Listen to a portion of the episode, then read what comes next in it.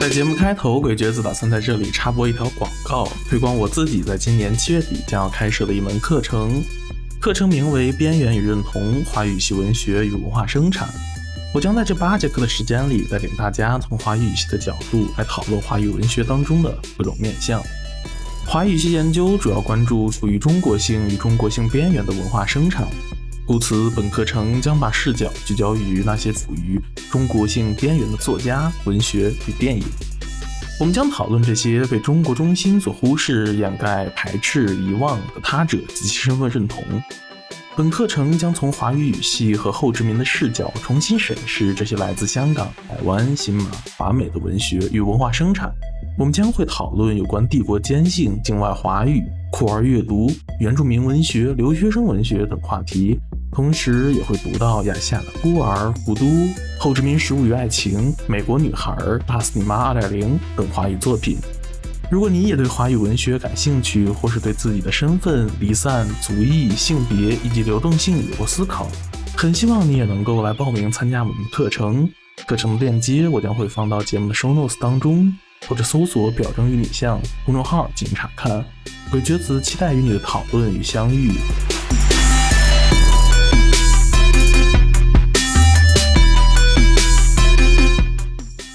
听众朋友们，大家好，欢迎收听本期的例外状态。我是日内瓦的在地主播罗斯，我目前是联合国难民署的一名媒体实习生。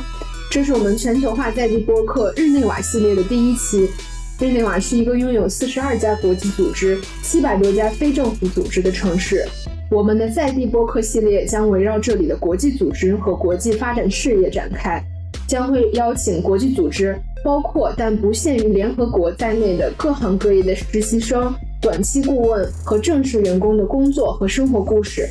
今天的嘉宾是几位来自联合国各个机构的实习生，我们大家聚在一起来聊一下在日内瓦的实习工作体验。大家先打个招呼吧。Hello，大家好，我是宁，我在 UN Library and Archives Geneva 做 Event Planning 实习。大家不要以为 Library and Archives 就是给文献扫灰，其实是一个蛮大的机构，包括收藏历史文献、书籍、期刊，管理各国领事捐赠的艺术品和组织文化活动等等分支部门。我实习的机构就在组织文化活动的部门，我们会定期组织线上讲座，或者和各国领事馆合作布置展览、音乐会、书籍发布会等等一些活动。Hello，大家好，我是在难民署实习的实习生 Naomi。Hello，大家好，我是弗兰克，我是刚结束在联合国纽约总部法律事务厅海洋法与海洋事务司的实习。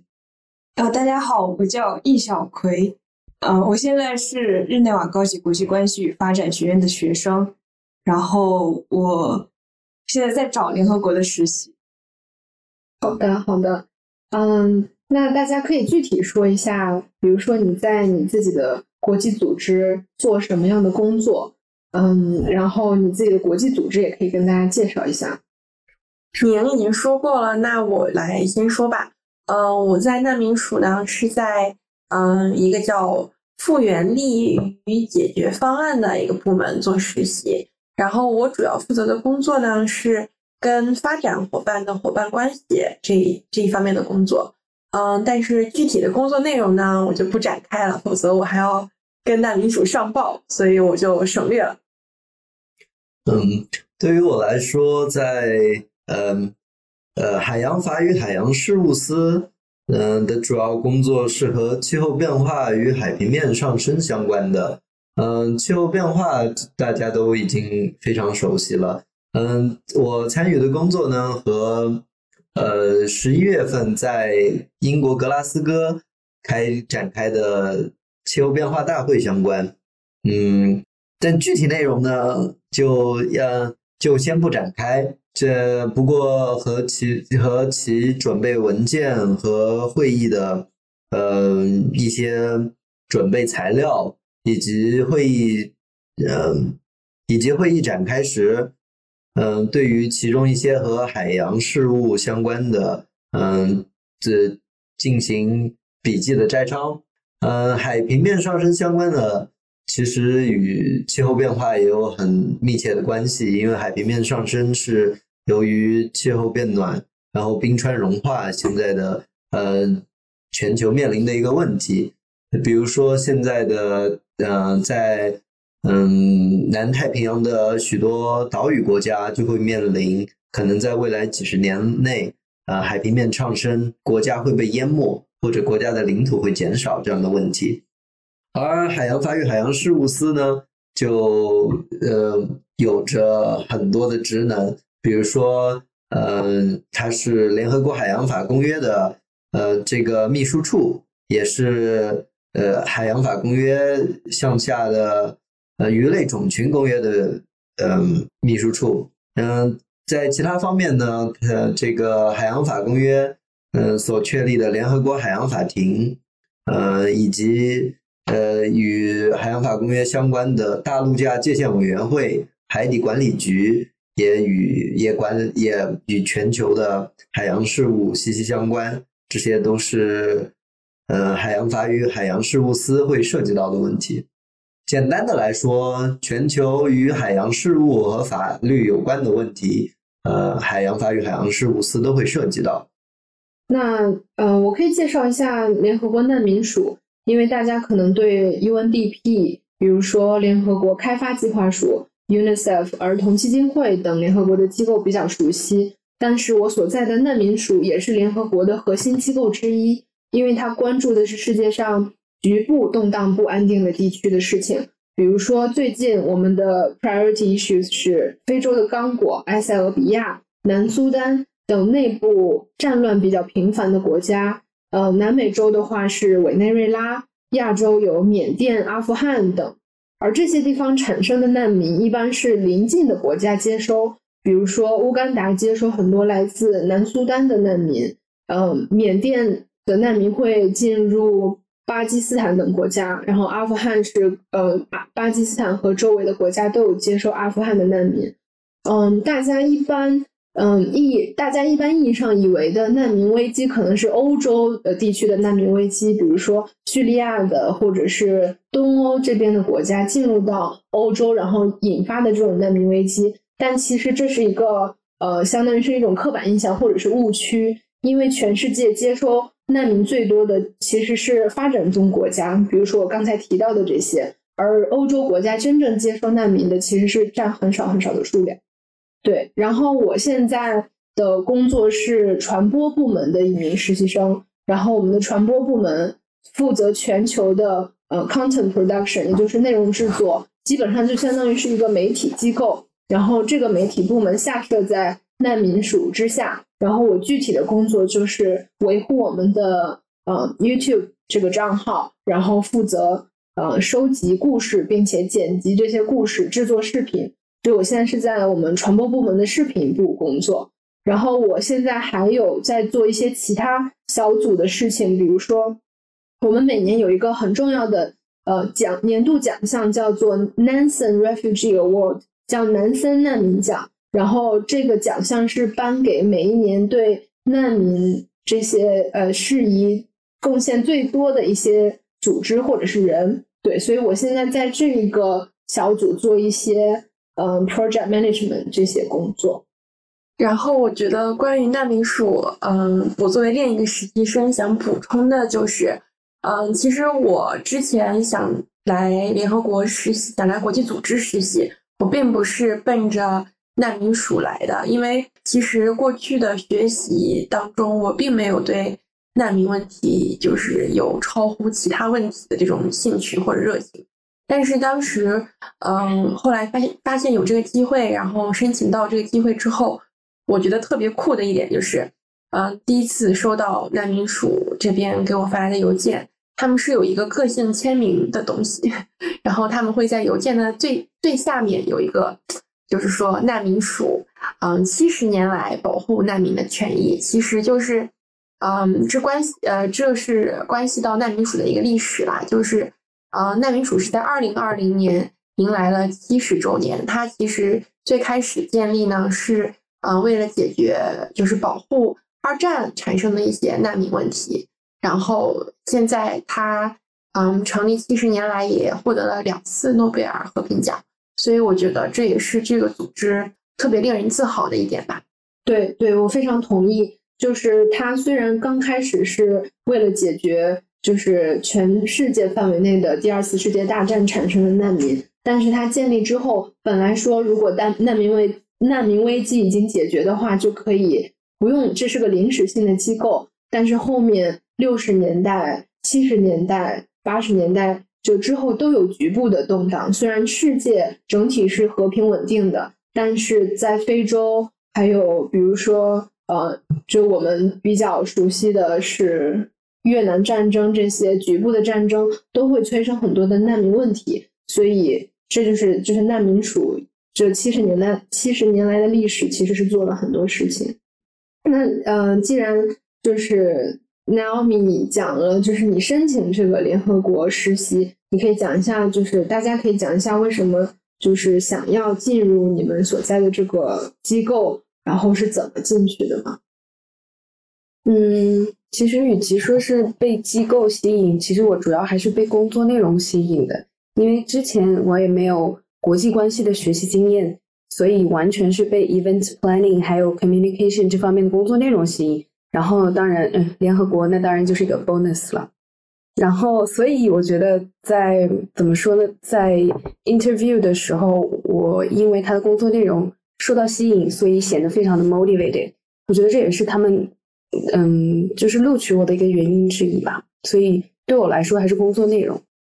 嗯，对我来说的话，其实，嗯，像我刚才说的，我本身并不是说，嗯，就是奔着难解决难民问题这个目标，然后进入难民署的。其实我是想有一份联，就是体验一下在国际组织当中。嗯，工作的感觉，因为我本身嗯教育背景也是一直是嗯修法学的，所以也是嗯专长在国际法，所以就很想知道，就是国际组织在实际当中是怎么样运营的。嗯，然后我后来发现，这个国家留学基金委有一个跟难民署的合作的这个呃公派实习的项目，然后其中我这个岗位呢是。嗯，他是招收不同专业的学生啦，然后其中呢包括法学专业。然后我觉得他的就是从他的工作描述来看，感觉这个工作嗯相关嗯相关就是跟其他就除了关系到难民署自己的工作，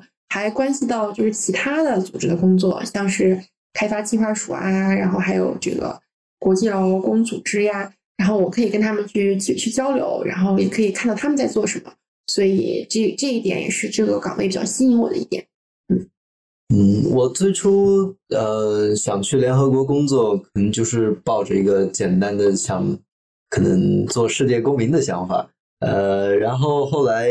呃本科嗯学习了法学，呃学习法学之后，然后又因为嗯对于世界公民这样的一种想法的向往，然后一直想学习国际法。当然，国际法本身也很有趣，嗯，所以在大四的时候，因为联合国的实习，它的最低要求是，呃，第一个学位就是本科学位的最后一年，所以我大四的时候开始申请，嗯，我在，呃，我，所以我申请应该是在大四下学期，呃，刚开始的时候就申请了，呃，这在法律事务厅的这个职位。但是我收到消息，就是收到要面试的消息，是半年以后了，是已经到了呃七八月的时候收到的面试消息。半年后，然后突然邮件，嗯，可能也是比较晚了，要睡觉了，突然收到一封邮件，看着它的那个主题是联合国的，然后就呃点开一看，说要约一个面试时间，不知道我是否还感兴趣。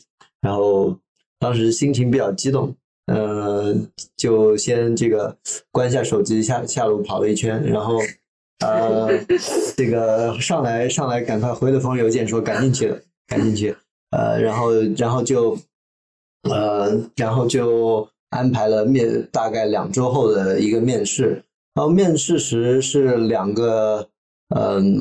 海洋法与海洋事海洋事务与海洋法司的两个 senior legal 啊 senior legal officer。两个高级法律官员，呃和我面试，其中一个就是我之后的 supervisor。呃嗯，当时面试呢，我就有说自己对海洋事务以及对国际法的兴趣，以及当时我记得自己有说到的是自己对呃气候变化这一方面的兴趣，以及想进一步研究的兴趣。呃，当然有说到自己之前做过的一些相关的研究，呃，包括呃一篇相关的论文。然后刚好我的这位 supervisor 他就是正在做联合国与气候变化相关的，做做海洋与气候变化相关的研究，所以刚好我们的兴趣和研究方向很符合。当那那次也是一次非常愉快的面面试聊天，聊了可能有四五十分钟，然后大概过了一周之后，我就收到了。呃，海洋法语海洋事务厅给我发的呃实习的 offer，嗯，当时是一开始的 offer 是两个月的时间，然后两个月到了之后又延长了三个月，嗯，所以其实是一个比较长的过程了。我从高中，嗯，高中喜欢去不同地方旅行开始就想进联合国，直到我就然后等了四年，到了大四的时候，终于我。满足他实习的实习生的最低要求了，我就申请，然后在申请之后又等了半年，收到的他的这个回信，并且，呃，在在今在二零二一年的九月份开始了实习，到呃今天是我实习的最后一天，嗯，五个多月的时间。恭喜你实习结束，待会儿可以这个恭喜，还拿到了这么好的推荐信。对，待会儿可以介绍一下你的 supervisor 给你写的推荐信。可以，可以。对对，嗯，我可以说一下我是如何进入 UNCR 的，因为我是通过，嗯，大家如果有对国际组织实习感兴趣的话，应该知道国际组织实习有两，基本上对中国人来说有两个途径，一个是面向全世界的。只要在他们的官网上，UN Career 和 UN 各个下属机构的官网上申呃申请，呃，然后第二个渠道是通过国家留学基金委的和国际组织实习的这个合作渠道进行申请。然后我们今天这个 Naomi 就是和留学基金委的合作渠道申请的是非常厉害的。然后我是通过个人渠道申请的，我本身是在欧洲读的人类学的硕士。在我所在的比利时，这个就是可能是西欧国家吧。其实大家对于国际组织是一个比较偏，嗯，不太熟悉的领域。我身边也没有多少人申请国际组织，所以我基本上是从零开始的状态。我申请这个实习也有一点现实原因，是因为我在欧洲读人类学，很难在欧洲找到什么工作。就是对于文科生来讲，如果你没有当地语言的话，很难在。嗯，当地找到一份喜欢的还是文科这种工作，国际组织就是对于我来说是一个比较好的选择，所以我在联合国难民署的官网上投递了我的申请，不到一个月就收到了实习的面试，然后我当时也是记得，就跟弗兰克有一点相似，就是我收到这封邮件的时候，人正在阿姆斯特丹，然后我在阿姆斯特丹一个出租屋里。打开我的电脑，看到这封邮件，我就激动的哭了出来，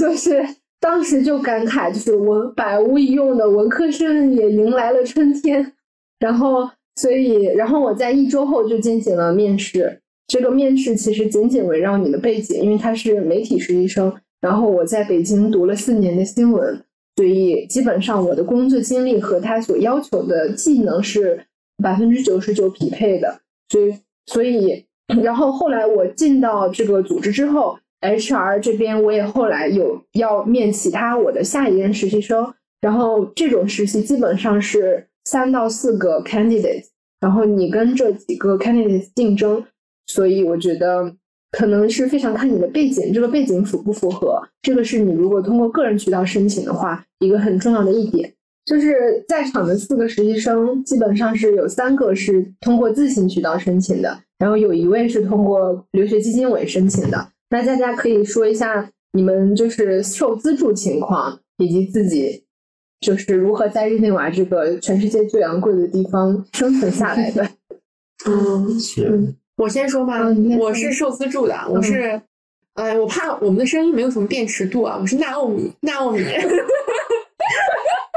我是纳奥米，我在好那个辨识度难很有辨识度难民署实习的那位，然后我呢是直接通过那个，我是直接通过那个 CSC 的实习项目就过来的。我当时为什么直接申呃 CSC 这个项目呢？因为我觉得很方便，就是如果你申到的话，第一这个岗位你肯定是可以来，然后呢，机票也是国家这边帮你买，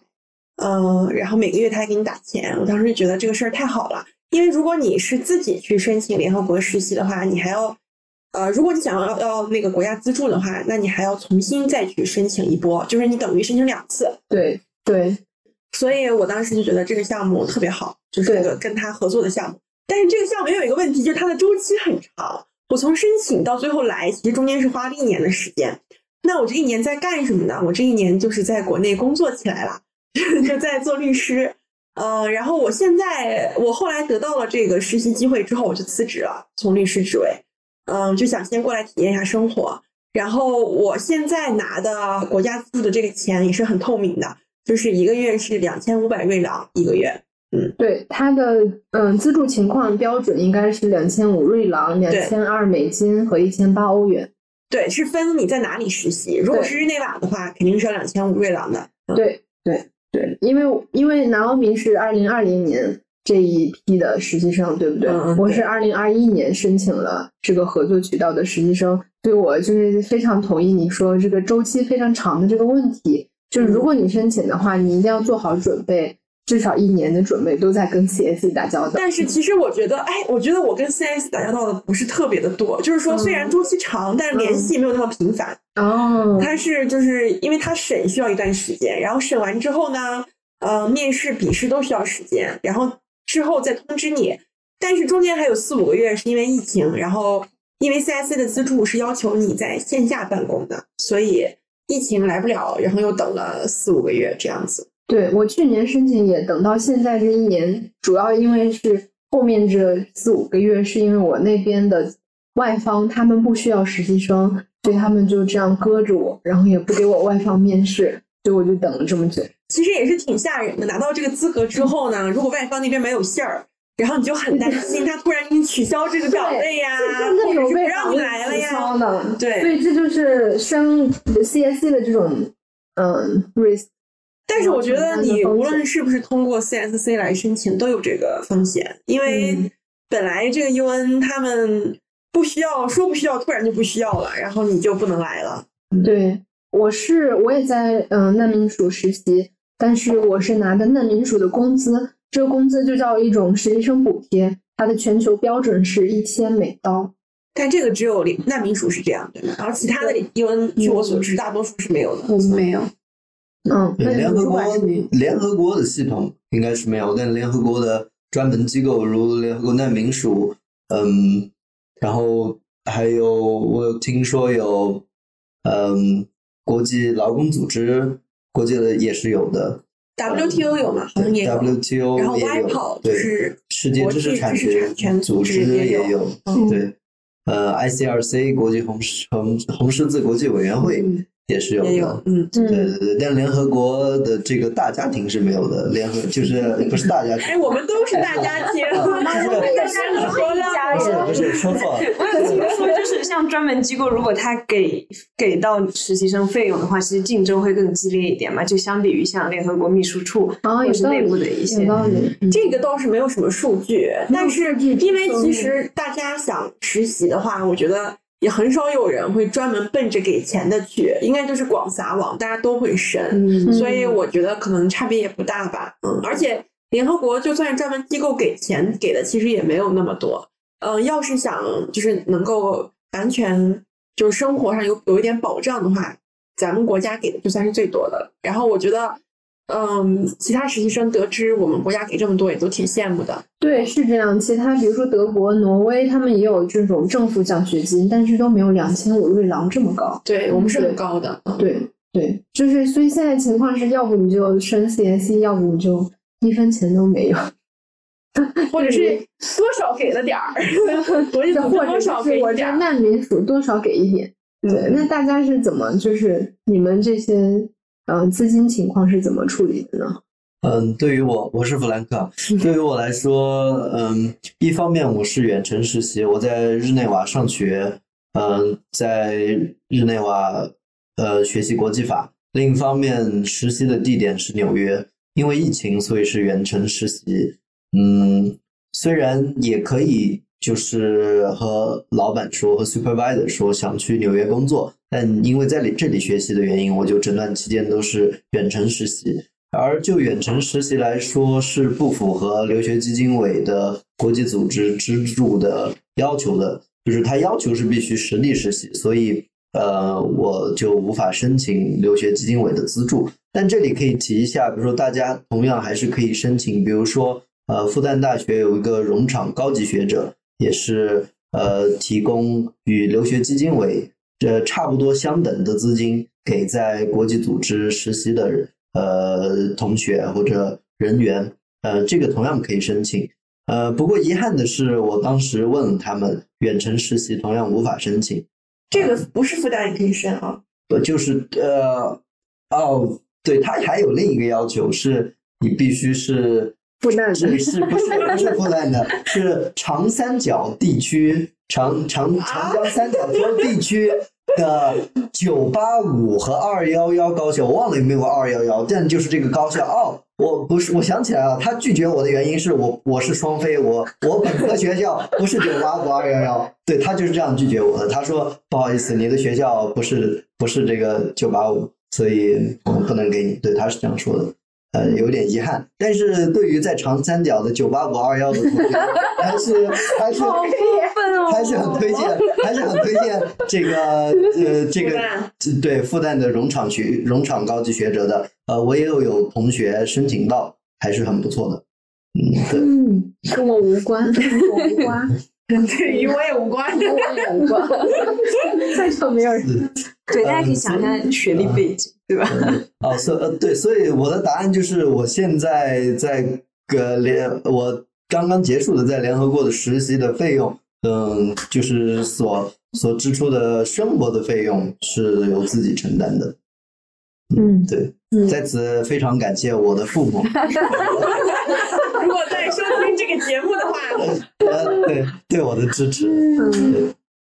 好，我是宁，我也我也是为爱发电，自己 自己负担的。我因为一些个人的原因没有申请这个奖学金，但是其实我的情况应该是符合的。反正 anyway，我之前有做过一段六个月的实习，然后是有工资，然后也有一点点自己的积蓄，然后在此也要感谢我的父母，在我实习的期间对我无私的帮助，还有我男朋友，因为我其实不住在日内瓦，所以房租也就没有那么高。我住在日内瓦和法国边境的那个法国小镇，所以房租的话就就是成本一下子就会下来嘛。然后生活支出，因为我们两个人的话，其实平摊一下也就还好，所以也就也就这样马马虎虎的就这样对付下来了。嗯，我的情况的话，我在日内瓦确实觉得日内瓦的物价可能是西欧国家的三倍，所以其实为了来日内瓦，我是先在荷兰远程实习了三个月，然后在这期间攒了攒钱，比如说我有做一些兼职，我有在那边做中文老师、家教，我还在呃，就是做一些远程的线上的嗯留学中介的辅导、文书辅导，所以就是攒了一些钱，就是就是为了来日内瓦，所以基本上就在日内瓦在线下实习三个月，也是为了体验一下。但嗯，然后这个体验我觉得是非常值得的，就是其实每一个像很多其他国家的实习生，他们也是没有很多的资助的，但是在日内瓦的生活体验，因为日内瓦是一个对于我来说很国际化的地方，然后在这里认识很多有趣的人，我觉得是非常值得来一趟。如果有线下而没有就是线下不是线上的机会，我觉得很值得。嗯，对，就是我想，没事，你说，就是我想讲一个时刻，就是我今天经历的，因为我是在日内瓦上学，但是我还没有在联合国找实习，但确实就是有在联合国找实习的这个意图，也是我想来日内瓦上学的一个很大的因素。因为欧洲有很多 很多国家，但是可能大家想到日内瓦的时候，就会觉得它是一个嗯非常国际化的，然后有很多国际组织，好像在这里有很多重要的决策会被做出的地方。然后，但因为在这在这个地方上学有一段时间了，我就觉得很多事情对我来说就变得看起来很平常。但是，但是今天就是当我坐车的时候，就是经过很多很多个国际组织，什么难民署啊，什么移民署啊，然后我就会突然有一种很恍然的感觉，就是觉得，呃，原来这个地方它是一个很特殊的地方，这个地方的。这个地方的可能整个这个地方的氛围，它跟很多欧洲其他国家的氛围是不一样的。而且这个地方它这么的多元化，有这么多人聚集在这里，就是想要做出一些可能说是改变世界的事情。所以，所以我觉得这也是一个，就是我为什么觉得这个地方也是一个很特殊的地方，因为大家现在都是在日内瓦实习嘛。我觉得这是一个，就是一方面好像承载着很多顾虑，因为这是一个物价很贵的地方，有各种。对，有有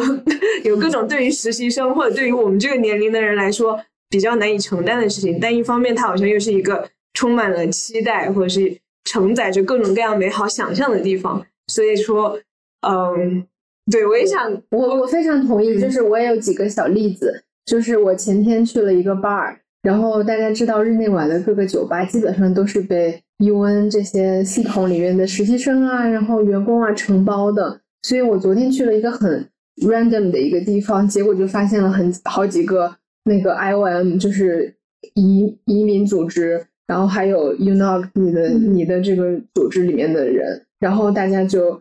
嗯，所以你就是在这种地方能发现，其实就是国际公务员在这里的比例是非常高的，然后大家都过着一种 nomads 的这种生活方式，就是游民嘛，国际游民，说好了是呃国际公。公务员，国际国务及国际公务员，但说不好听，就是国际游民，就是你每年都要在全世界 travel 好几个国家。然后另外一个例子是我住在你们大学的这个学生宿舍，然后我发现其实这个大学它就像是文一个文科学校，然后基本上所有来这个大学的人都是想进国际组织的，所以这里有一个很浓厚的国际组织的这这种氛围。所有学文科的人基本上都想进国际组织，然后他们，呃，不管是来自发展中国家还是发达国家，大家都想去 Global South，这这也是让我挺惊讶的一点，因为就是我也申请过 CSC 嘛，就是你知道，就是在国际组织那些比较不发达的这个地方的岗位，其实是竞争力没有那么强的，但如果他的岗位在日内瓦或者是在纽约，那基本上就是属于很难升的状态。所以大家还是对欧美这些国际组织这种 HQ 是很向往的，但是这个学校我认识的，包括我的室友，好几个中国人，他们都想去，比如说加纳，然后哥伦比亚、墨西哥这种地方去真正做人道主义援助这些地方还算好的，其实 这个地方我听了听，觉得嗯还好啊，还不错，对吧？对于他们来说是体验全世界，对于我们来说是体验欧美国家。所以还是我觉得有这样的一点区别，但是我其实听下来，我觉得，嗯，大家都说想去这些发展中国家或者欠发达国家，但最后最难进的还是 HQ，大家其实都还是会选 HQ 的。就是说，想进国际组织的人呢，应该是不挑的，就是说，顶多就是挑或者不挑。有些人可能只想在 HQ，那有些人可能 HQ 还有 Field 都会选，我觉得是这样。嗯，对。那你们觉得日内瓦？对于你们有特殊之处吗？我第一次来日内瓦的时候是旅游，然后我觉得日内瓦，当时觉得日内瓦挺好玩的，当时还给自己规划了几个景点，就什么大花粥啊、大喷泉呀，然后结果一天就看完了，没就没有什么可继续探索的了。嗯，但是当时来日内瓦的时候，确实也是对联合国挺向往的。然后这次再来，我觉得，嗯，几个月的居住体验就是都有有不同。然后第一二个月觉得很新鲜啊，又气氛很好，从国内过来，然后就觉得日内瓦这里景色很优美、很秀丽呀，就很开心。然后过了几个月呢，就觉得有点无聊，因为日内瓦它不像是，嗯，纽约呀，嗯，包括反正就是大城市，巴黎、伦敦、纽约这样大城市有很多很多有趣的事情，每天都发生，然后很多有趣的事儿可以干。但是那瓦就是，嗯，你要自己出去寻找一些社交的机会，嗯，好玩的事儿，嗯，所以觉得有点无聊。但是过了一阵子呢，又觉得还不错，反正就是有一个反反复复的，是 就是爱憎的一个转变，嗯嗯。但是总的来说，我觉得日内瓦还是一个很适合人居住的城市，但是。但是我觉得国际公务员还是不太稳定，就是不能够保证自己长时间的生活在日内瓦，只能是当做自己职业中的一站吧。嗯嗯，OK。我之前是我是我我是来自河南的一个很小的城市，所以然后后来的时候是在上海读大学，读了三读了四年，然后后来来到法国，又是一个有一点小的南法的城市，然后在巴黎又做实习，所以相当于是各个阶层的那个城市我都有体验过。然后我我个人感觉日内瓦很很怎么说和和我的 vibe 很对，就是因为我觉得这这怎么说？你在巴黎就会说就是巴黎人怎么怎么样，然后你在上海的话就会说啊我们上海人怎么样，你们外地人怎么样？这里没有地域黑的意思，我爱上我很爱上海人。然后，但是呢，就是在日内瓦你不会听到说啊我们日内瓦人怎么怎么样，就没有，因为日内瓦是一个非常就是一个非常非常国际化的城市，就是大家都是来自天南海北，非常非常的国际化。就怎么说，你会很容易的就 fit in 到这个环境里面。我觉得这是很吸引我的一个地方，而且就是在来到日内瓦之前呢，我是呃去年九月前一个月才来，之前完全没有来过日内瓦，所以我对日内瓦的印象完全就是国际组织，各种国际组织，就是非常的向往。然后后来来到了这里，我我记得我第一次坐公交，然后路过那个我在图书馆嘛，然后所以就是 U UNOG 就是那个 office 万国宫门口路过的时候，就是各种旗帜飘扬。然后我男朋友当时指给我看，他说这是你以后要工作的地方。我当时觉得好像在做梦一样，我要在这里工作吗？但是后来来到就是实习了六个月之后，就会觉得啊，也也就是也就也就也就还好，就那样。因为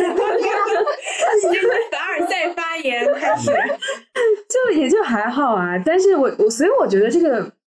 就是其实也是一个怎么说呢？就是嗯，就是从一个就是一个看山是山看水是水的一个一个状态里，就是很馋的一个一个嗯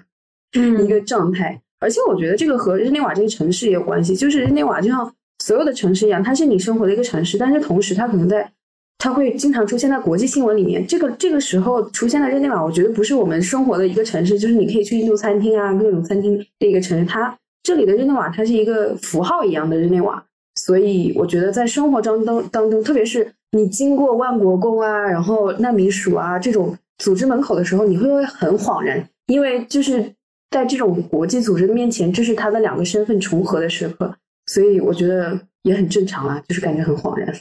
嗯，刚才你说到国际日内瓦的时候，我有想到，就是呃，我感到的有两个日内瓦，一个是国际日内瓦，一个是在日内瓦老城的日内瓦。嗯，国国际日内瓦呢，就是我们呃现在在的这一块儿有呃很多国际组织，每天可能都会见到呃国际劳工组织、联合国的万国宫，见到世界贸易组织、国际气象组织。呃，国际电竞组织，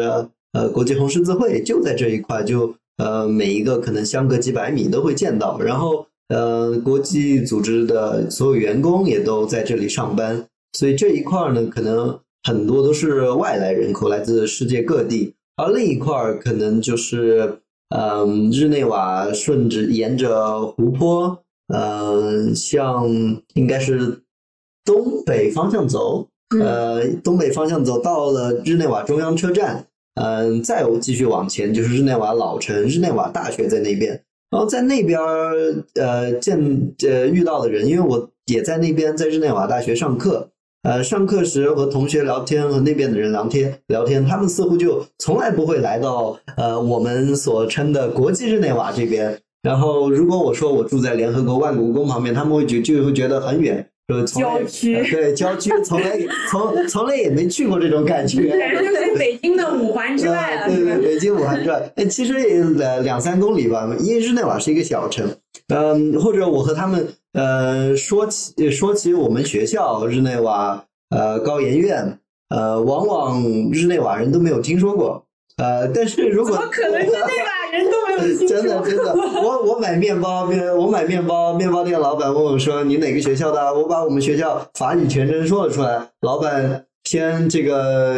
停停住了两秒，老板先停住了两秒，然后点点头说哦，好的好的老。板想在心里空虚，你说你什么野鸡大学？呃，不过如果在国际组织内部的话，就算在纽约联合国，呃，我我们司以及呃联合国法律事务厅，呃，很多人都是这个学校毕业的。对。我在呃纽约联合国有遇遇到很多校友，呃，就你们你们学校就是联合国内部是很认可的，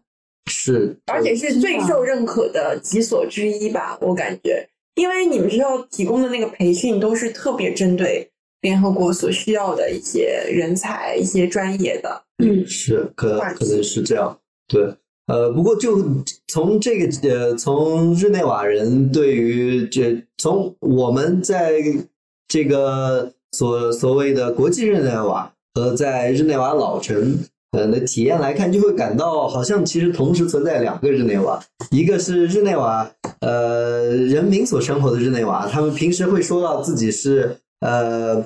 呃 h o m e on the Swiss，就是法语区的法语区的瑞士，然后他们会呃日常吐槽德语区瑞士人他们的方言，他们的各地的瑞士德语，他们说的不是高地德语，也会吐槽法国人开车技术，会会会这个吐槽去法国购买菜购物遇到的事情，就好像。呃，一方面呢，有很多这个外来外来员工在国际组织；另一方面，日内瓦人也作为呃在法语区的日内呃法语区的瑞士人所这个嗯嗯、在的继继续着他们的一种文化。有一个 tips 我想提，就是关于日内瓦，因为就是大家的想法，就是大家听到这个地方会觉得可能是一个很国际化、很甚至可能是现代化或者怎么样，但它绝对不是这样一个地方，就是它可能比不上欧洲很多其他的城市更现代化一些，但它就是一个，甚至是它可以说就过于安静了，或者是过于平静的一个地方。虽然说好像从好像从从这个氛围上看，好像是一个非常多元化、非常杂糅的一个地方，但其实其实是很安静的地方。但对，是我想说就嗯是。就是如果你是个旅客的话，你来这边，你可能去日内瓦湖旅游，你可能就逛一天就逛完了，所以你其实就觉得日内瓦是一个养老的欧洲养老的地方。但是如果你真的沉浸到国际组织的话，你会发现在这里工作的这些国际公务员其实是很忙的，就是他们每天就是是一个沉浸式的日内瓦生活方式，跟就是旅游你就觉得日内瓦很无聊，可能不太一样。就是因为感觉国际公务员他们也不在日内瓦玩儿，人家周末 去别的地方玩儿了，因为日内瓦交通很方便，就连接对对呃对西欧各个国家、中欧，反正就是很方便，出去玩儿就是最好的选择吧。如果想经常出去玩的话，因为日内瓦机场离市中心非常近，对，非常近，对。对而且日内瓦好像一节航空的那种廉价航班也特别多，经济这超级多，对对对对。嗯，下面还有几个问题，就是首先是疫情对于你们实习的影响，然后其他是你跟你的同事 supervisor 的关系，嗯，然后还有一个就是，嗯，什么样的专业，大家的学术背景，跟怎么好找联合。大家觉得，因为我们现在都是疫情期间在进行实习，也有的人进行全线上，我是半线上半线下，还有人一直在日内瓦。所以大家有觉得疫情对于你们的实习有什么影响吗？我觉得对对我对我本人来到这里工作实习没有什么影响，因为我是从法国过来的嘛，然后本来也很近，所以其实没有什么影响。但是对我工作的内容就会有影响，因为我是做 event planning，然后如果有疫情，相当于是没有 event。线上线上对对对，所以我们 team 就是嗯 develop 了一个那种那种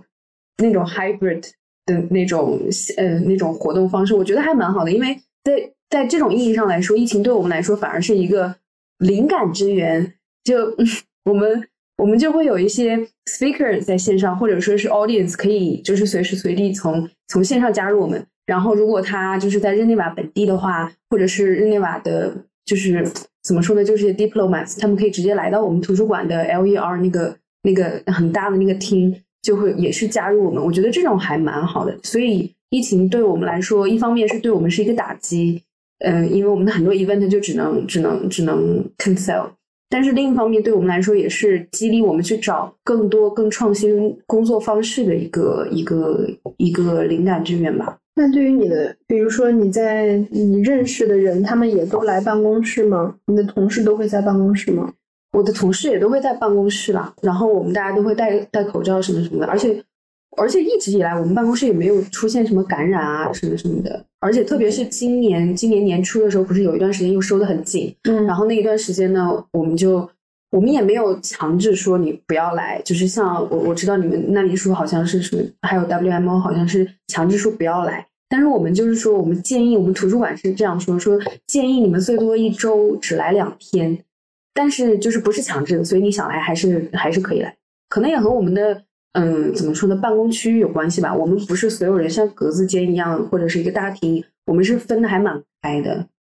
嗯，可能也有关系。对，我是一直在线上三个月，在荷兰，然后我一直在等他什么时候政策。瑞士其实它是跟瑞士的政策是，呃，跟着瑞士政府的政策，所以其实它有一段时间十二月的时候就非常疫情非常严重，然后他就难民署就把它变成全线上。所以我当时买的机票我就取消了，然后我就改成一个月之后的机票。然后我到达这边之后，其实很明显的情况是办公室没有什么人，大家都被鼓励在家办公。所以我去 cafeteria，其实那个时候一个人都没有。但平时的话，其实是人声鼎沸的一个地方，是很容易进行社交，很容易去跟一些领导介绍自己的地方。但是这些我都没有经历。然后我们办公室也是基本上是空着，整个六层都是空着的状态，所以其实我没有多少，就是丧失了一些跟实习生啊、跟自己同事交流的机会。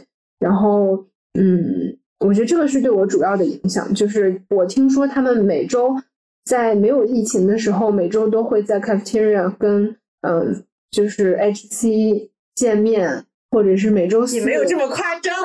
每周四实习生会聚在一起，但现在也没有这个每周四的活动了。对，所以我觉得社交是最影被影响的一方面。嗯，我觉得疫情对于我来说，嗯，我觉得首先说申请的影响吧。嗯，其实我最开始，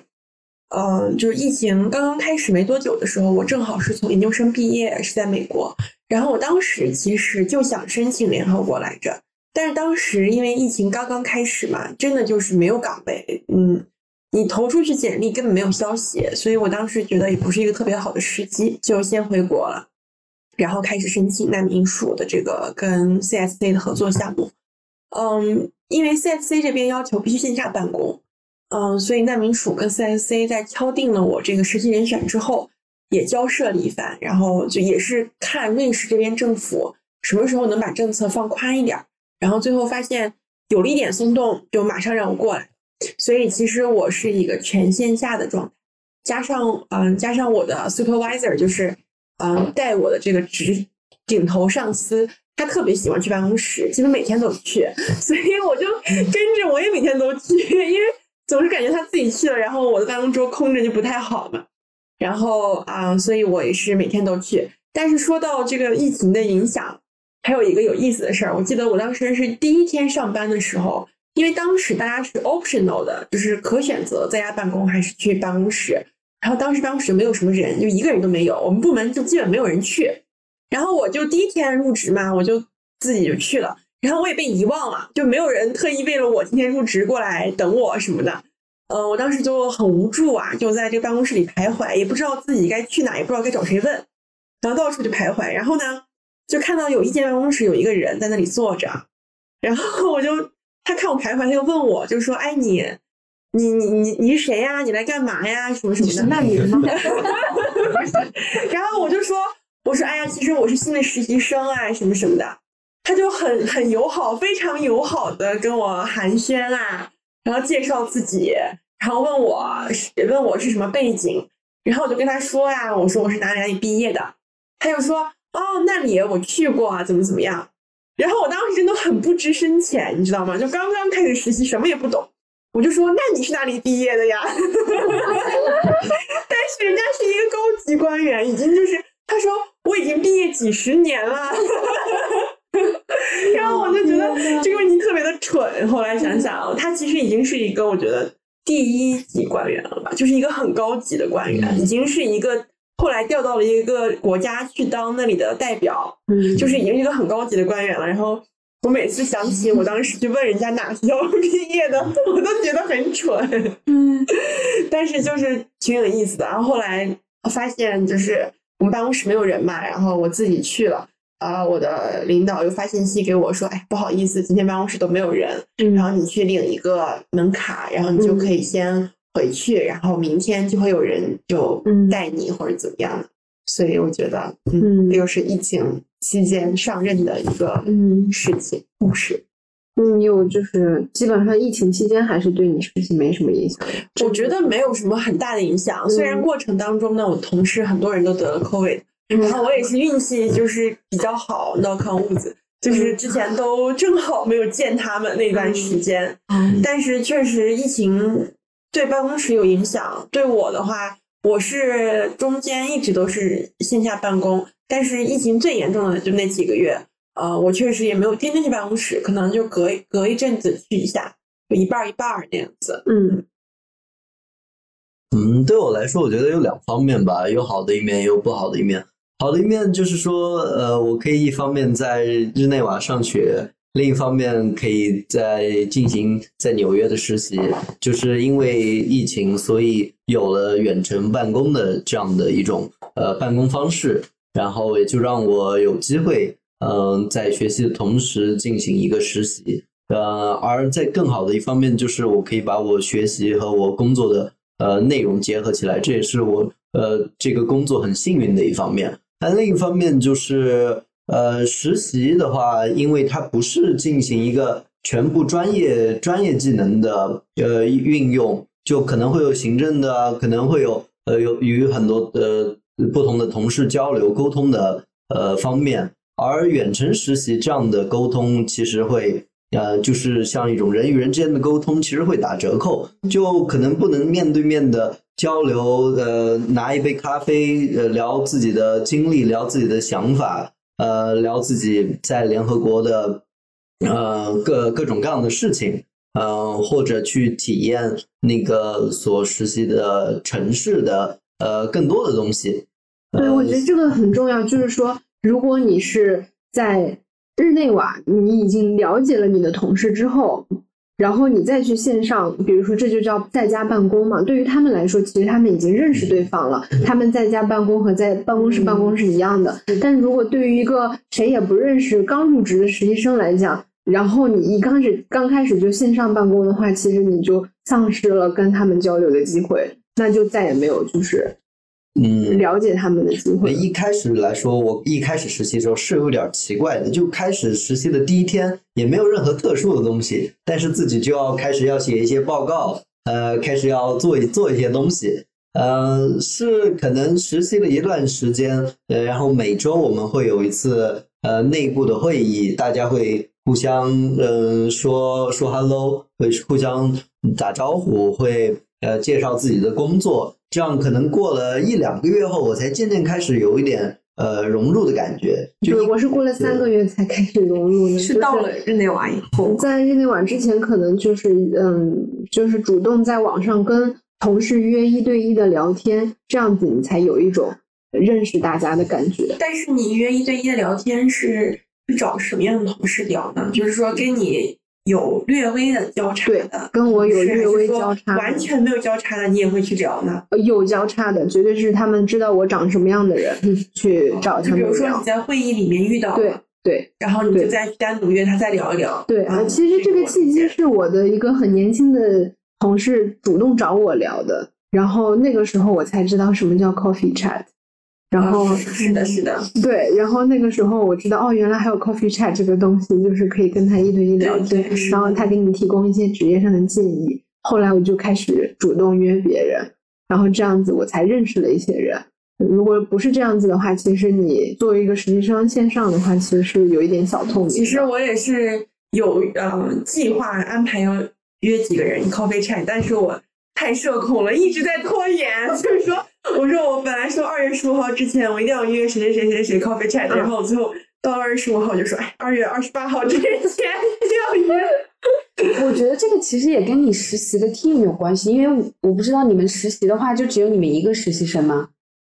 有很多实习生。OK，因为因为我们的话，events team 我们会招三个实习三个实习生，然后四个实习生，我们是一个 team，就是我们做的是一样的，就是工作下到给我们，然后我们三个作为一个 team，然后再在我们内部去去 divide 这个 task。所以我一开始融入的时候，其实我一开始融入的是我们三个一起的，啊，然后他们两个本来就因为我我我可能作为一个中国人，我觉得可能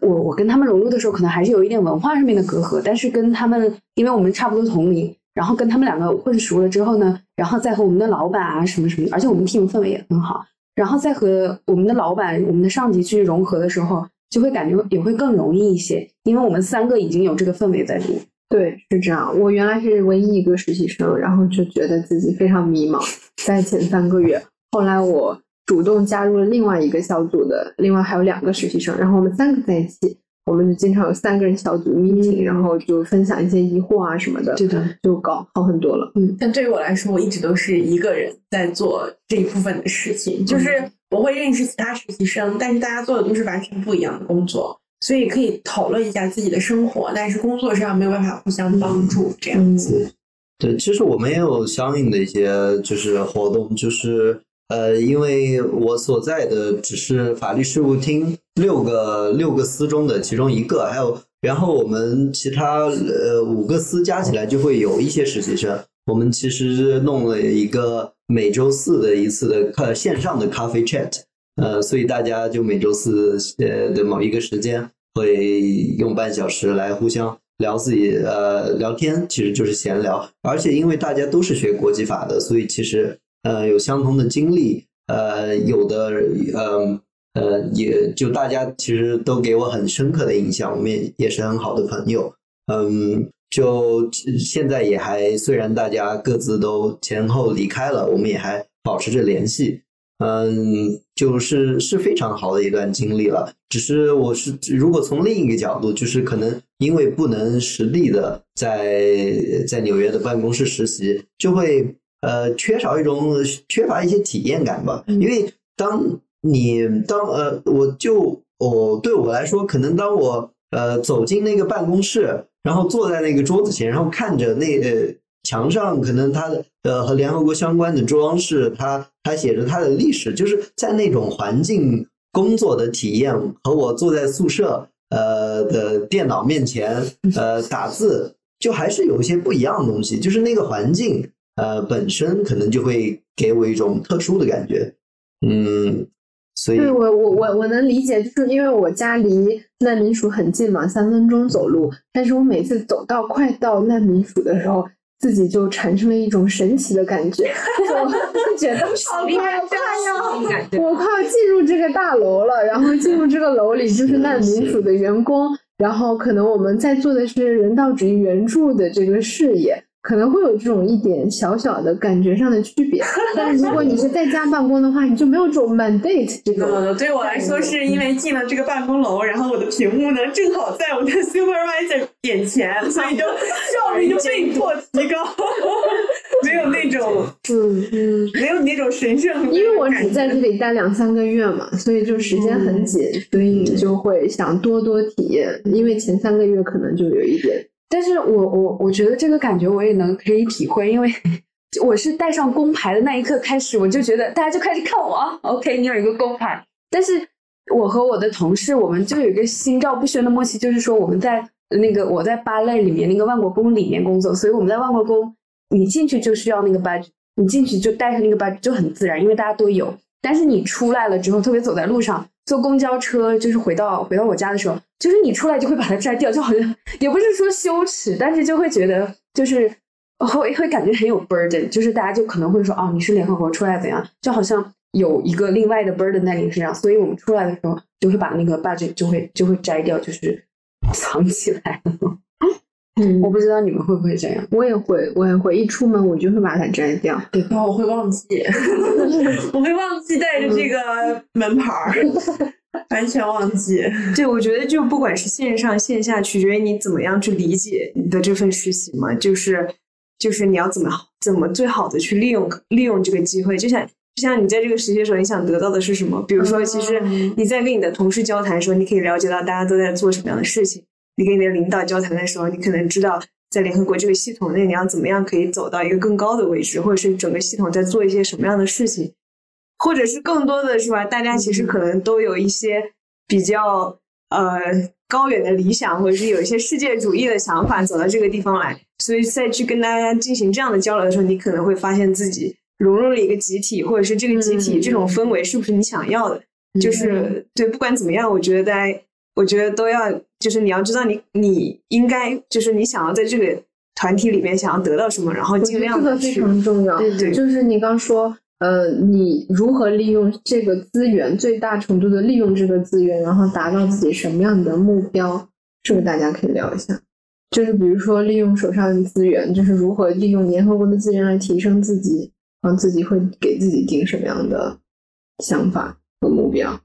我觉得对我来说，我我我没有一个非常非常明确具体的目标，因为本身我的专业不是法学或者是国际关系，所以我进联合国其实就除了工作对口，然后这个国际组织比较吸引我之外，也没有什么具体的来说，我来到这里就可以认识到更多资源、更多的人，也没有这样的想法。所以我觉得来到这里更多的是就是多试一试，多试一试嘛。因为我之前都是在 private sector 做实习，我想试一试在国际组织做实习是不是会有一些什么不同。而且日内瓦也是一个完全不一样的城市，我觉得对我来说就是多多尝试，然后可能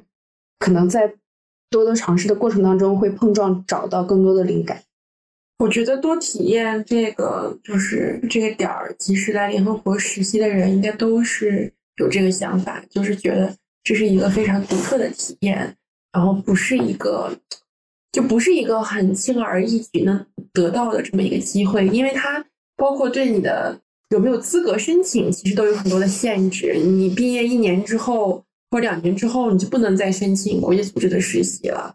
嗯，虽然你在其他的工作岗位上做几年，你可能还有机会去申请一些顾问呐、或者甚至是正式员工这样的职位，但它跟实习也不一样，因为它的筛选其实也是比较严格，然后而且它会完全的颠覆你的职业发展路径，所以很多人他也没有勇气去做这个事情。嗯所以我觉得在职业发展初期，我就是很想体验一下在国际组织工作是一种什么样的感觉。对，它是我现在工作了一阵子，我觉得就是公务员，其实 就是国际公务员，对他的这个称呼就很很恰当，嗯就是公务员，但它是一种嗯不一样的公务员吧，就是你的目标，然后你做事的这个宗旨可能都不太一样，嗯。嗯然后我觉得，因为我我其实也还在思索未来的职业规划，也没有说进入了联合国就特别的，就是执着，就是说一定要在国际组织就一直要这样做下去，或者是实习结束之后一定要继续在联联合国工作。呃，我也没有这样子，但是我确实觉得联合国的工作呢，也是一个不错的一个职位，然后。呃，我觉得年轻人的职业发展初期多体验一下是很好的，至少知道自己喜欢什么，然后不喜欢什么。对，我觉得体验这个可能是最重要的，嗯，就是对目标，就是。说你想体验，你想打开你的职业发展路径，或者是比如说以前学人类学，我对人类学的职业规划就是读博，然后在我的那个小圈子里面，大家基本上也都是读博，对，然后回国的话可能就考公务员之类的。嗯但是你我进了国际组织之后，发现还有这样就是另外的一个很大的池塘，或者格局打开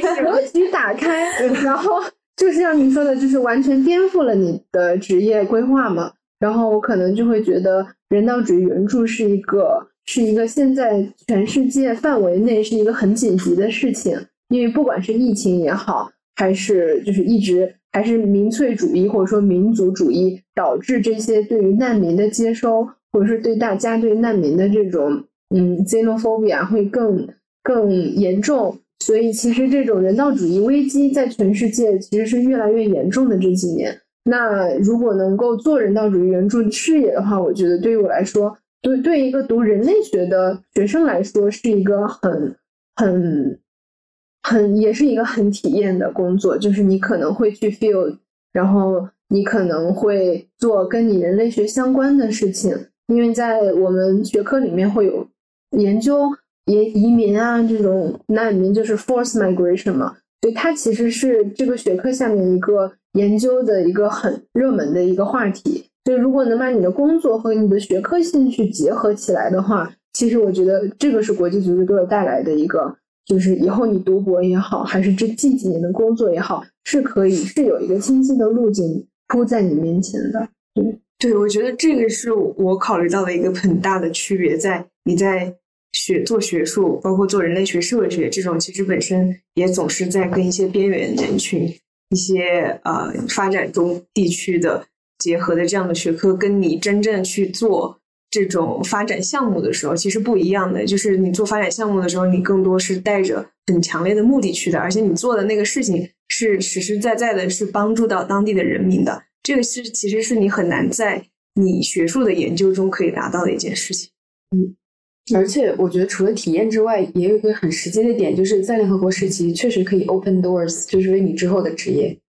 因为这是一个很 big 的 name，就是就是别人看到你简历上有一段联合国的经历，就会怎么说呢？就会认真的看一下你的简历到底有什么东西。我觉得，但是我觉得这也是，就是如果你想利用这个联合国的这个名头为你斩获其他行业的发展机会的话，那你也是要想，嗯，在联合国付出的时间。对，多少是合适的。对，因为如果你工作了四五年之后，然后你想再去其他的、其他的这个搞其他的职业的话，人家可能会觉得你的年纪已经不是人家最最喜欢的一个年轻的一个状态了。其实是这样，很多年很多职业都是希望你能够及早的进入到这个行业来，然后能够很快速的在你的这个年轻的时候很快速的上升。对，就比如说律师吧，其实，嗯。你在联合国工作个三年之后，你再回律所也不是不行。但是你这三年的经验，其中可能两年半在人家眼里看来都是无效的。可能你工作个两三个月或者呃甚至半年，他们都会觉得，哎呀，这证明了你的实力，你能够被联合国选进去，证明你的这个各方面综合的这个素质都有有一些呃都是比较好，然后也有一些提高。但是你如果延误太长时间，再去发展其他你想发展的话，可能并不是一个性价比很高的事情。对，我觉得如果你的专业和你做的事情和你的职业发展是不符合的话，那在你想找你这个专业的工作的时候，也许联合国就就会造成一些 confusion，就是你为什么要去做联合国的其他不相关的事情？它不一定对于你的事业有一个很明确的帮助，嗯要看。对，但是这个其实我们之前有聊这个，就是贯彻性的问题嘛。就是比如说，其实你是做法律的，但这个可能是有些很细分的领域。比如说你在联合国里面就做这一块的法律，然后但是你其实你的职业导向是做另外一块的法律，怎么样？但是这样的话，可能帮助是比较弱的。对，但如果说你的想法就是我要在人道主义援助这个领域去不断的工作，我就一直做这一方面的事情的话，事实上可能还是会有一定的帮助。这样。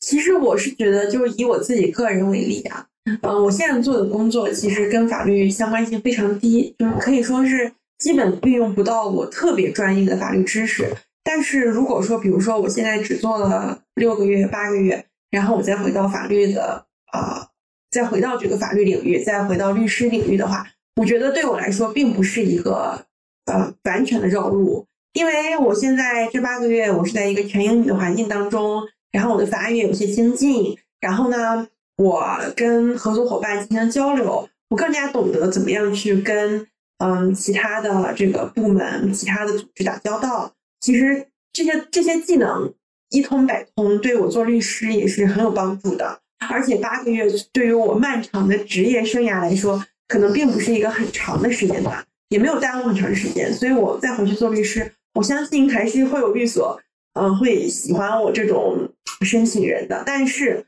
我如果再耽误四年吧，我们不说两年、三年，可能都是呃再转回到法律道路都不会有什么问题。我们就比如说四年，这四年的时间，我可能就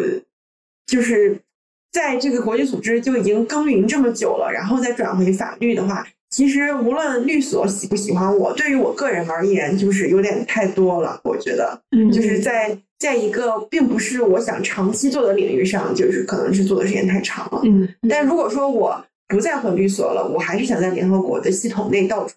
找工作的话，那这四年肯定对我来说是更有意义的。嗯，对，这我我，但我们刚才假设的是说你在联合国待四年，但这个可能性就是说你在联合国留下来的可能性是有多高呢？哦，这个我觉得不但是因人而异，而且是要看运气。这个就是我觉得联合国找一个长期的工作，运气的比重一般是，如果一般来说运气的比重百分之四五十的话，那联合国就要六六七十，我觉得就是运气的比重。嗯，嗯因为有可能你做的特别好，但是你这个部门他就是不想再招人了，就是不能再招人了。嗯那你这个这个实习对你来说，它就是不能带给你一个长期发展的机会。但有的有的地方的实习，哪怕你做的可能并不是尽如人意，但特别缺人，那你也可以留下，甚至能做两年三年都可以。嗯哼，是但我就想到你那个南非的同事，可能是一个幸存者偏差的问题，就是他做了他的实习之后，然后他本来也是做社交媒体的实习嘛，然后他走去，然后他走到他的主管的办公室，告诉他说：“我想要在这里找一份工作。”然后他的名字就被放到了那个名单里面嘛。然后他在一年以后，然后又被重新联系，说你有想不想要接下这份工作之类的。就是他，然后他当时跟我说的是，他觉得如果你真的想要在这个系统里面找到一个工作的话，你需要把你的意愿比较强烈的表达出来。但至少你作为一个实习生的话，可能比外部的候选人就是拿到一份工作的概率要更高一些。对，是这样子，是这样，就是你要把你的名字放在各个组织里面的 roster 或者是 talent pool 里面，就你要 register 你自己的各个经历。但是其实像你刚刚说的那个例子啊，那也是很多很多年之前了。我觉得竞争是越来越激烈了，可能过去的 roster 里面的人的人数跟现在那可能是翻了几十倍不止了。是十年前的例子了。对对对 对。对，现在我觉得 roster 肯定是不缺人的，你在家放在名字放在里面，然后等一年，要是有人联系你这种案子，我觉得应该几几乎没有了吧，在这个年代，除非你是特别的优秀，有着很多年的工作经验，然后有一个地方是特别的专长，才可能会这样吧。嗯，对，所以如果要做国际组织的这种工作规划的话，是一个更复杂的问题，有很多要考虑的因素。我觉得成分占比比较重。对，而且极不稳定吧，在职业的前期，你要做好准备，就是随时拎包走人、换地方。嗯，嗯，那大家可以说一下，就是你们接下来下一步规划是什么呢？就是你们实习还有多久？下一步规划是什么？我们先从体浩今天刚结束开始嗯，吧。好，呃，我今天结束在呃法律事务厅的实习，然后我今天周五嘛，下周一就开始新的一学期了，新的一学期，所以学呃学习课也很多，也比较繁忙，我可能暂时就不找实习，就把课先读完，呃，同时会准备博士的申请。嗯，准备博士申请呢，因为一方面，呃，国际法这个专业可能需要呃比较多的知识的积累，呃，和在某一个专业的进一步的研究，呃，而国际组织可能更像是呃与自己的专业符合的时候，可以去学习、去运用和嗯、这个呃作为一个职业职业的出路。呃，但是可能另一方面也需要自己对于自己想研究的领域去进一步更多的了解。呃，就像刚才大家说到国际组织，可能工作其实是很难 secure、很难很难确保的，呃，或者说得到一个长期的工作，它可能可以作为一种呃理想的追求。呃，对于我来说，它是一种理想的追求，但呃，可能从现实的角度来看，是很难把它作为一个呃，就是一个一个怎么说铁饭碗，可能也不不不能这么说，但就是一个确保的可以工作的地方，哎，更多像是一种追求。如果他来了，然后我刚好也感兴趣，刚好就很很很很适合，那就可以了，那可能就是一个很好的机会。但呃，在绝大多数时候，可能往往这个机会还没有来，就可能得做其他的，呃，包括继续的学习，包括在可能呃这个其他的一些非政府组织，在 NGO 或者呃可能的工作。对，联合国更像是一个长期的十年、二十年的一个呃想法。对，我想问一下，在你们国际法领域，像进像读博士是进联合国的标配吗？嗯，也没有，也没有。不是，呃，在联联合国，我的呃，但可能看年代吧。二十年前进的，呃，就像我现在的呃 supervisor 和的他的一些同事，呃，很多人都不是 PhD，都不是博士。但像最近一两年进来进进到联合国的，还是考 YPP 考这这个青年职业人员考试进来的，拿的都已经是 PhD 的法学学位了。嗯，可能因为竞争就是越来越大，竞争就是越来越大，所以最近几年可能呃 PhD 的这个概率是很高的。嗯，但如果十多二十年前就就的概率是没有这么大。呃，可能也看情况，对。还可以做律师呢。我觉得其实体验了过后呢，嗯，我觉得体验过后还想体验，还想再想想，嗯，挺好的。很多人都在联合国做了好多份实习。嗯，对，我觉得，嗯，还是要再再看一看。嗯，我也是很迷茫，还要是还是要找一找实习吧。但是。国际组织我不知道，嗯，我觉得因为可能是我专业的问题，没有一个国际关系的专业或者怎样，所以我我怎么说？我在我觉得我在国际组织找到一个实习或者另外一份工作的话，机会有一点渺茫。但是我觉得我也没有把自己局限在哪里，就是如果有工作就好，就是而且我觉得你如果年轻的话，不要把自己太局限，就是。我认识有一个同事，他就学了国际关系，就一心想要进进联合国，怎样怎样。我觉得这样的人生反而是有一点无聊的，这是我个人的想法。对，看他进联合国干什么。嗯，那那我们不然今天最后一个问题，就是 Frank 刚才随口一说的，就是说联合国对于你来说是一种理想的追求，那对于剩下我们的人来说，是联合国是一种理想的追求，还是一种现实的选择呢？哇哦！你把联合国当成一个现实的选择，我先回答这个问题吧。嗯，我觉得联合国对于任何人来说都不应该是一个呃理想的追求，因为联合国它追求的是一种什么理想呢？它是追求的是一种世界和平的、全人类幸福生活的这么一个理想。然后这个才是我追求的理想。然后我想要实现这个理想，所以我才进联合国。但是实现这个理想，并不是只有进联合国这一种渠道。嗯，你无论是在联合国的国际公务员，还是嗯在任何的职业上，然后做好你自己的本职工作，我觉得都是为这个事情尽力了。只要不添乱，其实就已经是尽力了。就是不为世界和平的这个事业添乱，我觉得就已经是嗯在为这个社会做自己的贡献了。所以我并不觉得，嗯，只有进联合国才是追求理想，才是做有意义的事情。嗯，那天我跟一个姐姐聊天。然后她就说，呃，我我当时跟她说，我觉得我对职业规划有点迷茫。然后他就说，你他觉得不应该把进国际组织当成一种奋斗的目标。我也是这么想的。我觉得国际组织其实不应该被当成一个目标，然后来来去努力。就是说，哎呀，我找工作一定要找国际组织。其实我觉得找工作还是要，嗯，根据自己的兴趣。嗯，如果你的兴趣是，嗯，外交官啊，或者是。嗯，就处理一些国际政治相关的事情，或者是正好国际组织这个职业符合你的对于你的自己你自己的理想、自己的兴趣所在，那我觉得国际组织可能是一个不错的选择。但是这绝对不是一条唯一的路。嗯嗯，我觉得对我来说，你们说的都好。对，对我来说就也没有很复杂。对我来说就好像是就是。就像一个小孩，你进了一个蛋糕店，然后你看到一个很漂亮、很漂亮的蛋糕，就是你尝过了之后，然后就 move on，就是下一个、下一个、下一个是什么味道的呢？我觉得对我来说这个样子。嗯，你说的都好好。其实我我补充一下刚才我说的啊，就是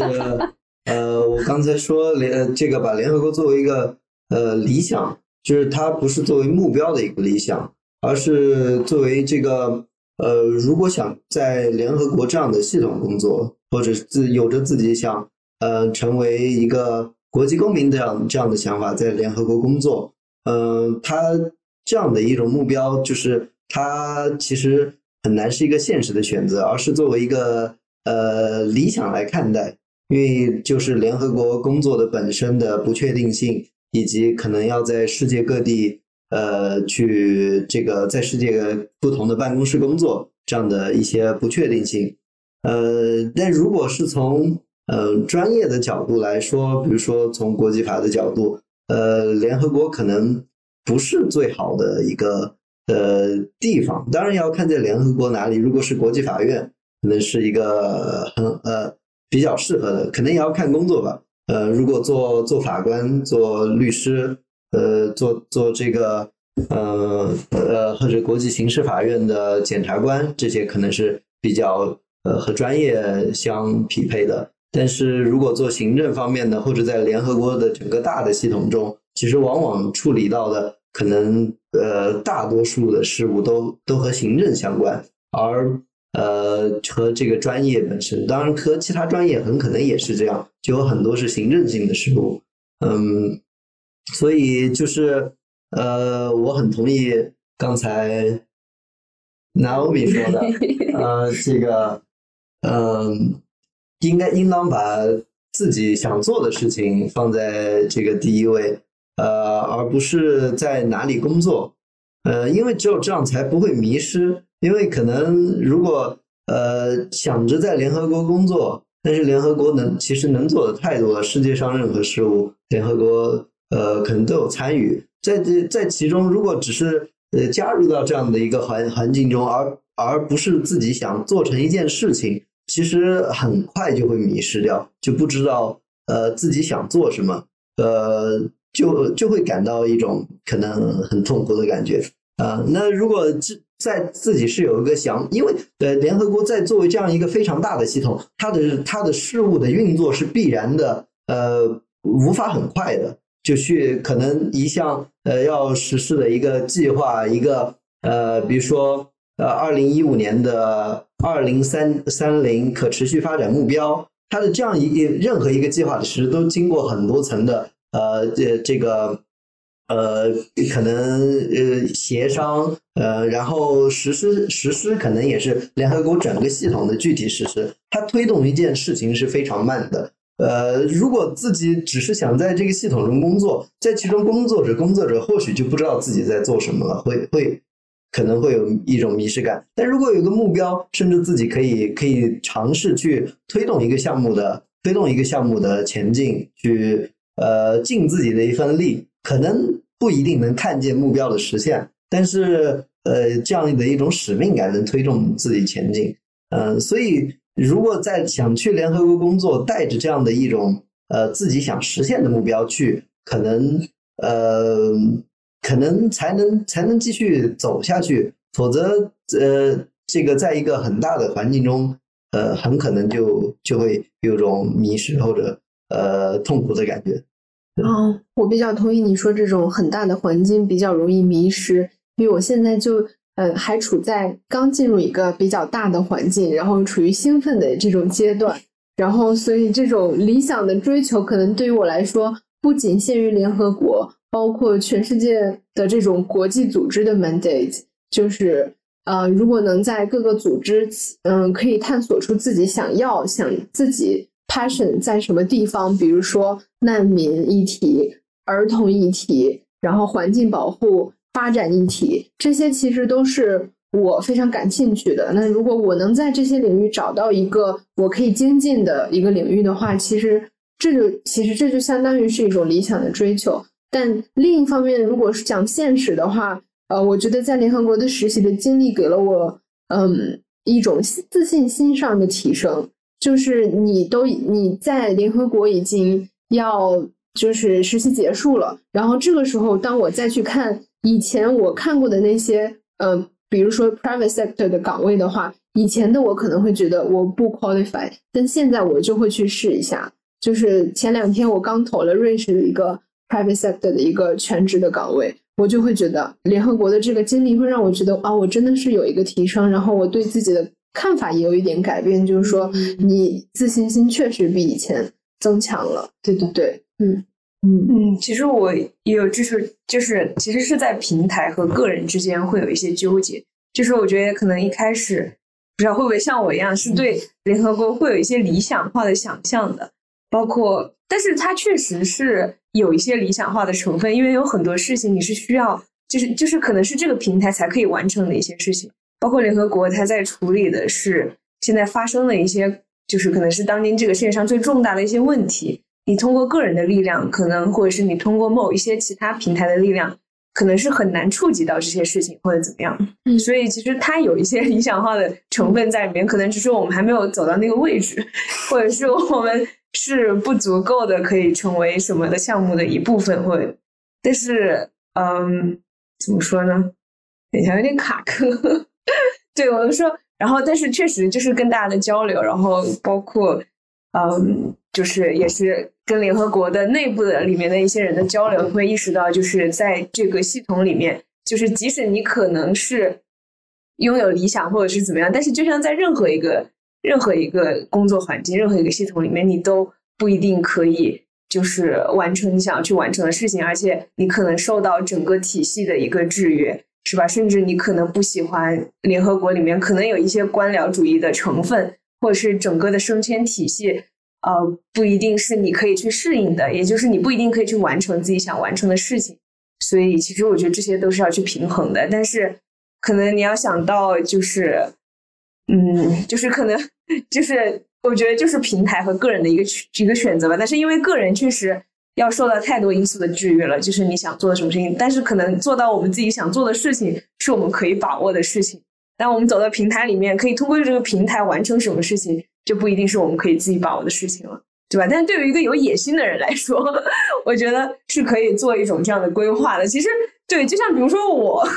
我因为我做了很，就是我也做了很多，就是各种各样的实习或者是什么之后，我我会想到说，我想做的一些东西，可能是我想有一些，就是对结构性的东西可能会有些影响。就是你希望你做的一些东西，它可能。不是说，就是当然不是说那种，就是你只是帮助到了一两个人或怎么样，就不是一个好的事情。因为这毕竟也是实实在在的，就是做到了一些有意义的事情。但是你想发动一些，就是说更大的变化，我昨天在说一些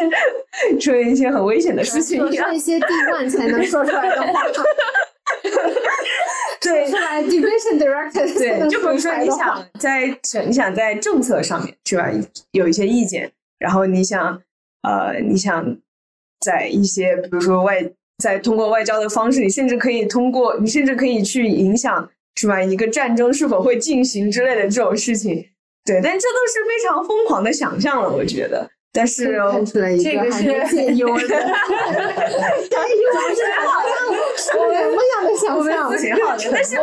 我觉得这样的想象对于个对于个人来说，可能是可以去保留的，对吧？尽管我们不一定，我觉得这个想象是可以保留，但是千里之行始于足下。